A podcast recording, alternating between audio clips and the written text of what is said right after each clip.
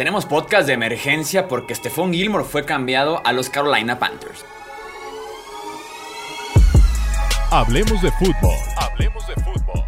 Noticias, análisis, opinión y debate de la NFL con el estilo de Hablemos de fútbol.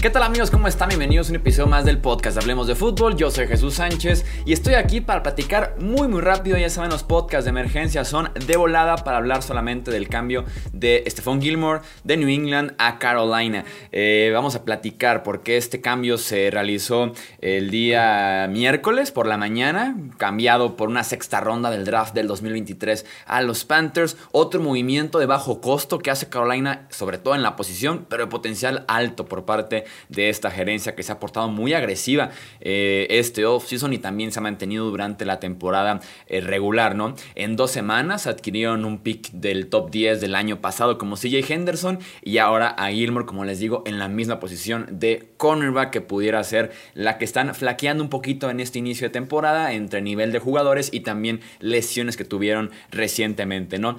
Empecemos por el precio. ¿Por qué el precio tan bajo? ¿no? Porque automáticamente publicamos el intercambio en redes sociales, Twitter, Facebook e Instagram. Nos encuentran como Hablemos de Fútbol o a mí como arroba Chuy Sánchez-bajo en Twitter. Y los aficionados de los Pats no estaban tan contentos, ¿no? De que querían su primera ronda, querían su segunda, aunque sea, dos, tres picks por Gilmore. ¿Por qué el precio tan bajo? Les platico. En 2020 se perdió tres partidos por lesión de rodilla. Se perdió además los últimos dos partidos también del 2020 por un desgarre del cuádriceps que requiere de cirugía y que cualquier jugador lo hubiera tumbado el resto del año, ¿no? Y aparte sucede muy tarde, sucede ya creo que el 20 de diciembre, entonces en ese sentido no le ayuda para nada el timing. Sin minicamp eh, por ahí de abril-mayo, sin training camp por ahí de julio, sin pretemporada por ahí de agosto y además de semana 1 a semana 6 no va a jugar este año porque fue puesto en la lista PUP, que son esas lesiones que vienen acarreándose desde el año pasado y que no alcanzaron a estar al 100% los jugadores, así que de ley, de semana 1 a semana 6 iba a estar fuera. Entonces llevamos desde diciembre que no sabemos nada de Gilmore en el campo, ni de juego ni de entrenamiento. Eh, Solamente lo tendrás de la semana 7 a la semana 17 porque es una renta de solamente un año. Su contrato expira después de esta temporada. Tiene 31 años ya Stephon Gilmore y además una baja de nivel considerable. Eh, en 2018, para ponernos un poquito en contexto, según calificaciones de Pro Football Focus, eh, su calificación total defensiva fue de 90.7, del 1 al 100, eso es élite. Y específicamente en cobertura, 90.9. En 2019 su calificación total de defensiva 82.8. Su calificación en cobertura en 2019 85.7. Y en 2020 se viene el bajón considerable. 61.0 calificación defensiva general y 58.5 en cobertura. Así que no estás adquiriendo a Stephon Gilmore del 2018 ni a Stephon Gilmore defensivo del año del 2019, sino al Gilmore más reciente que vimos, ¿no? Que fue el del 2020 que aparte batalló con lesiones que se pudieran siempre relacionar con el tema de la edad. Además de que iba a ser cortado. Nueva Inglaterra filtra en la mañana el planeamos cortar a Gilmore para generar mercado y así fue. A veces funciona esa estrategia con otros equipos, a veces no funciona. Con los Pats aquí pues les ganó una sexta ronda del 2023. Obviamente entre más lejos es el pick, o sea que no es del 2022 sino de un draft después, vale menos si hablamos de una sexta ronda, así que realmente reciben muy poco, reciben muy muy poco los Pats por Stephon Gilmore les explico por qué justamente de ese precio. Como les decía, los Panthers reciben a un esquinero que viene de un muy mal 2020, pero que tuvo un 2019 muy destacado de defensivo el año y un 2018 que, perdón, 18 que fue todavía mejor que el 2019 que se lleva el premio, ¿no? Los Panthers que necesitaban esquinero. JC Horn, su pick top 10 de este draft, lesionado, se fracturó eh, eh, huesos del pie en un Thursday Night Football hace dos semanas en contra de los Texans. Va a estar fuera tal vez el resto del año, dependerá de cómo evoluciona. Llega CJ Henderson cambiado eh, por parte de los Jaguars, pero que no ha sido ningún tipo de garantía después de una temporada y, tres partidos en la NFL. Está Dante Jackson, que es un esquinero bastante consolidado, esquinero 21 de la NFL según Pro Football Focus este año. AJ Buye, que apenas ha jugado un partido, viene de lesión y también ya es un veteranazo. Está también Rashan Melvin, que no ha sido del todo consistente, así que hacía falta un esquinero más en esa defensiva secundaria de los Panthers, por lo menos mientras regresa JC Horn. Así que eh, estaban en la contienda, en la división, en la conferencia, por lo menos en el récord. Apenas la semana pasada estaban invictos, así que eh, había que hacer movimientos para seguir como contendientes, para seguir aspirando a un boleto a postemporada. Más porque Dallas, que eso puede ser muy sencillo. Expuso esta defensiva secundaria, pero ¿qué defensiva secundaria no expone Dallas hoy en día? Entonces la pasó muy mal en semana 4, pero venía de semanas muy buenas de la 1 a la 3, aunque contra rivales eh, bastante menores, ¿no? Como los Jets, por ejemplo, en la semana 1, los Saints después en la semana 2 y así. Entonces sí venían de blanquear, y bueno, los Texans en semana 3 venían de tener muy buenas actuaciones defensivas, pero contra rivales un poquito inferiores de los peorcitos que tenemos en la NFL. Gilmore está en PUP, como les digo, se mantiene en PUP De Nueva Inglaterra pasa a lista PUP de los Panthers, así que va a estar disponible hasta la semana 7, semana 5, semana 6. No va a jugar Stephon Gilmore. Eh, los Panthers tenían dos grandes ventajas en tema de negociar con los Pats respecto a otros contendientes o otros equipos interesados en la NFL en los servicios de Gilmore, ¿no? El esquinero, ya ahora de los Panthers, cuenta 5.7 millones de dólares este año en el tope salarial y los Panthers tenían 19 millones de espacio este año, así que solamente tenían que adquirirlo adquirirlo, ponerlo en su roster, hacerlo oficial y listo. No, había que hacer ningún otro tipo de movimiento para liberar espacio en el tope salarial, mientras que otros contendientes sí tenían que hacerlo. Por ejemplo, los Cowboys, 4.3 millones de eh, espacio salarial, así que había que reestructurar, hacer algún corte y para poder adquirir ahora sí este Fon Gilmore. Y esto es de aquí a las 4, que el movimiento a las 4 sí iba a ser oficial, que los Pats lo cortaban, ¿no? Y tenías contra reloj el negociar con otras franquicias por el mismo esquinero que también tú quieres, así que había que moverse muy rápido, iba a ser complicado. Como les digo, Cowboys 4.3 millones de espacio salarial, los Chiefs 3.1 millones, Cardinals 2.3 millones, Buccaneers 3.3 millones. A ninguno de estos le entraba a Gilmore sin albur. Y los Packers sí, a los Packers sí. Y eso me lleva al siguiente punto de que eh, me decepcionaron un poquito los Packers. Sale el reporte de que Gilmore quiere jugar para Green Bay, lo están reclutando los jugadores en redes sociales. Hay que ser agresivos en el supuesto último baile. Aaron Rodgers, el tipo te está pidiendo que te muevas, que despiertes como franquicia para ser contendiente y los Packers tenían 7.2 millones de espacio salarial y decidieron no utilizarlo en esos 5.7 que cobra Stephon Gilmore. Hubiera sido un excelente emparejamiento. Jair Alexander con Stephon Gilmore, además de Eric Stokes, que está jugando decente el novato de primera ronda. Además de que Alexander está actualmente lesionado del hombro y pudiera perderse este domingo, tal vez un partido más. Así que me hubiera gustado que fueran agresivos en ese sentido los eh, Green Bay Packers. Eh, y la segunda ventaja que les decía que tenían los Panthers en las negociaciones, además de que una gerencia agresiva de espacio salarial, eh, Gilmore es de por ahí cerca, estudió en South Carolina y es de por ahí cerca, entonces puede ser como su regreso a casa, por lo menos en este 2021. Vamos al tema rápidamente de los Pats, porque creo que aquí pudiera estar la parte más polémica del cambio, ¿no?